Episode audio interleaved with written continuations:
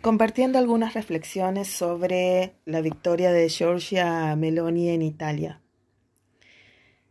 Por un lado, a nadie puede sorprender eh, el avance de la llamada extrema derecha, eh, sobre todo en Europa, donde comenzó la extrema derecha, es el origen histórico de las ideas de extrema derecha, porque es la sucesión de un periodo histórico que podríamos situar en los 80 de, un avance del conservadurismo como un reflujo, como una reacción casi circular a todo lo que fue el progresismo eh, global de los 60, de los 70, también liderado por, por países del norte global. El conservadurismo de los 80, que se expresó en la religión, eh, en las teorías económicas, en las teorías del Estado como Estado mínimo, eh,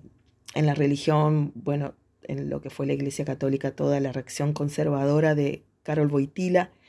eh, clausurando los espacios progresistas de la teología de la liberación, eh, en el plano económico las teorías llamadas neoliberales, es decir, los procesos económicos tienen una duración y, y, generan otros, ¿no? Otras secuencias, bueno, de las olas conservadoras globales que se iniciaron en el norte global, le sigue esta, esta ola de integrismo, de, extremas derechas que no son eh, exclusivas de Italia, ¿no? Eh, la misma Ucrania, protagonista del conflicto, es una de las grandes usinas de, movimientos de extrema derecha violentos. Eh, una especie de sucesión tardía del nazismo del centro de Europa, ¿no? El nazismo alemán. Obviamente, eh, algunas décadas después, en un siglo nuevo. Pero hoy las ideologías que podríamos llamar de extrema derecha violenta eh, tienen mucho apego en los países de, Europa del Este, sin dejar de, tener el apego tradicional que han tenido en los países del centro europeo y, y bueno, ahora expandiéndose a los países del Mediterráneo. Por otra parte, ya la tradicional irritación de, la gente común, por así decirlo, de Europa con la inmigración, eh, en el caso de Italia llama mucho más la atención porque precisamente Italia protagonizó a lo largo del siglo XIX grandes olas de migración, emigración, hacia las Américas. Millones de italianos llegaron a la Argentina, al sur de Brasil, al sur de los Estados Unidos, instalándose en los países latinoamericanos y, teniendo eh, generación a generación una gran prosperidad económica. Me llama mucho la atención el olvido que tienen los italianos, que no es una situación nueva para mí, ya lo, lo experimenté en viajes eh, por razones académicas, que a pesar de que cada, cada familia italiana tiene un pariente, un eh, ancestro que, emigró a las Américas y una rama de su familia está instalada en las Américas. Eh, y que se olviden de que prácticamente fue una diáspora de italianos a lo largo del siglo XIX y principios del siglo XX, huyendo de guerras, huyendo del hambre, llegando de a millones a las Américas y ahora los inmigrantes son un problema cuando ellos fueron inmigrantes y no se los trata como un problema en las Américas. Al contrario, las fiestas nacionales del inmigrante se celebra el aporte de la italianidad, sobre todo en la Argentina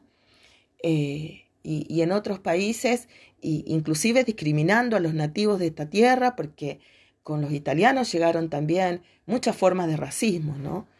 Eh, y sorprende que los italianos, precisamente una nación de emigrantes, eh, se incomoden tanto con los inmigrantes al punto de, llevar al poder una propuesta que justamente llega al poder por, ser mano dura con los inmigrantes, me parece de un cinismo de parte de la sociedad italiana sin límites. Y ese cinismo y ese olvido selectivo lo he visto hasta en el mundo académico, he estado en congresos donde trataban el problema del inmigrante, levanté la mano y les dije, pero si Italia tuvo una diáspora en el siglo XIX y por millones llegaron a las Américas, especialmente a mi país.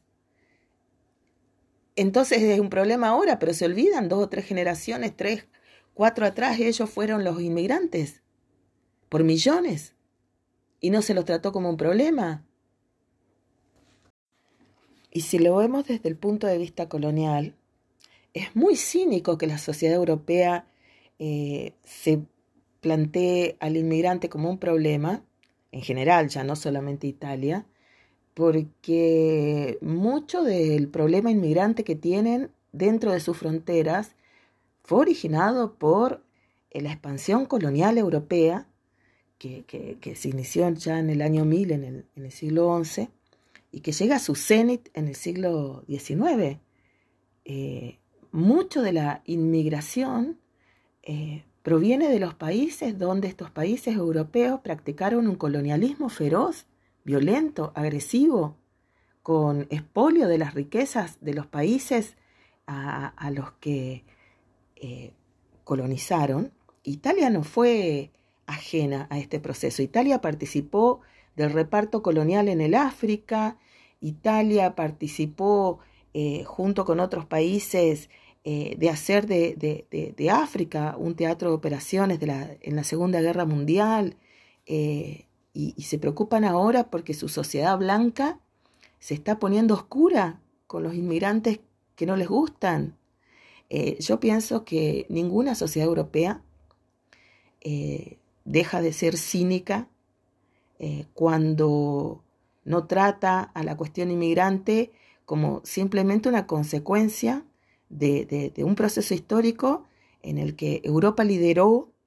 y que fue bañado en sangre, en violencia y en deshonor. Cualquier persona no europea tiene más razones para tener miedo de un europeo que a la inversa. Los grandes horrores de la humanidad, si bien no son exclusivos de Europa, pero la escala eh, gigante que esos horrores tuvieron surgieron en Europa.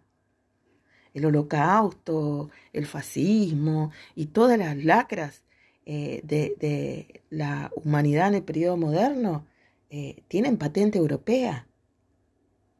El colonialismo tiene patente europea. Entonces,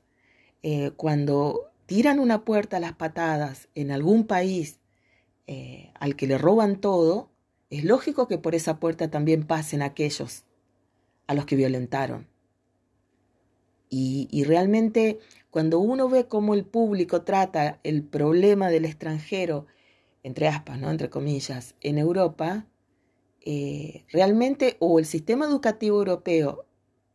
está tan deteriorado que se olvida de enseñar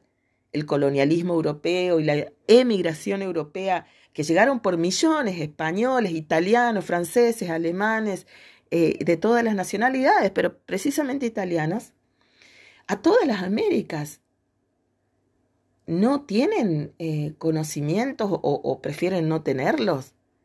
eh, sobre los factores causales del problema inmigrante en Europa. Una eh, una reflexión también sobre Giorgia Meloni y, el feminismo, ¿no? Porque gran parte de su plataforma eh, tendría que ver con eh, manifestarse en contra de la tan llamada ideología de género, una expresión creada por un papa europeo, dicho sea de paso, Benedicto XVI, en contra de un movimiento que también tiene orígenes europeos como el feminismo, los claroscuros europeos, ¿no? Y, a ese respecto también tenemos que recordar que Giorgia Meloni en sí misma es un logro del feminismo. El hecho que pueda estar como candidata en el sistema político, eh, mucho del, feminismo, eh, del llamado feminismo sufragista, eh, tiene que ver con, desde el siglo XIX en adelante, tiene que ver con la posibilidad de que las mujeres no solamente elijan, sino que sean elegidas. Por tanto, hay una contradicción en, confrontar con la agenda de soberanía corporal que defiende el feminismo respecto de la cuestión del aborto, con respecto a la diversidad de las orientaciones sexuales, lo que se llama pauta de costumbres. Eh, pero eso es selectivo porque dentro del movimiento feminista la cuestión corporal, la cuestión de la sexualidad es un capítulo dentro de otras reivindicaciones. Entonces ella ataca una parte de esas reivindicaciones, pero ella misma es un logro feminista. Eh, que pueda estar liderando un partido político y ocupando cargos en el Estado. Y del feminismo clásico es un logro. Y también respecto de eso, siempre mantuve una postura de que cuando el feminismo impulsa que las mujeres participen en política, como en tantos otros espacios de, eh, de la actividad humana, no solamente de la actividad política estaba vedada, sino que es una cuestión de justicia, o sea, también hay una ingenuidad, hay un, peaje que cobraría de algo, la, legitimación feminista en, muchos casos, en cuanto a que, bueno,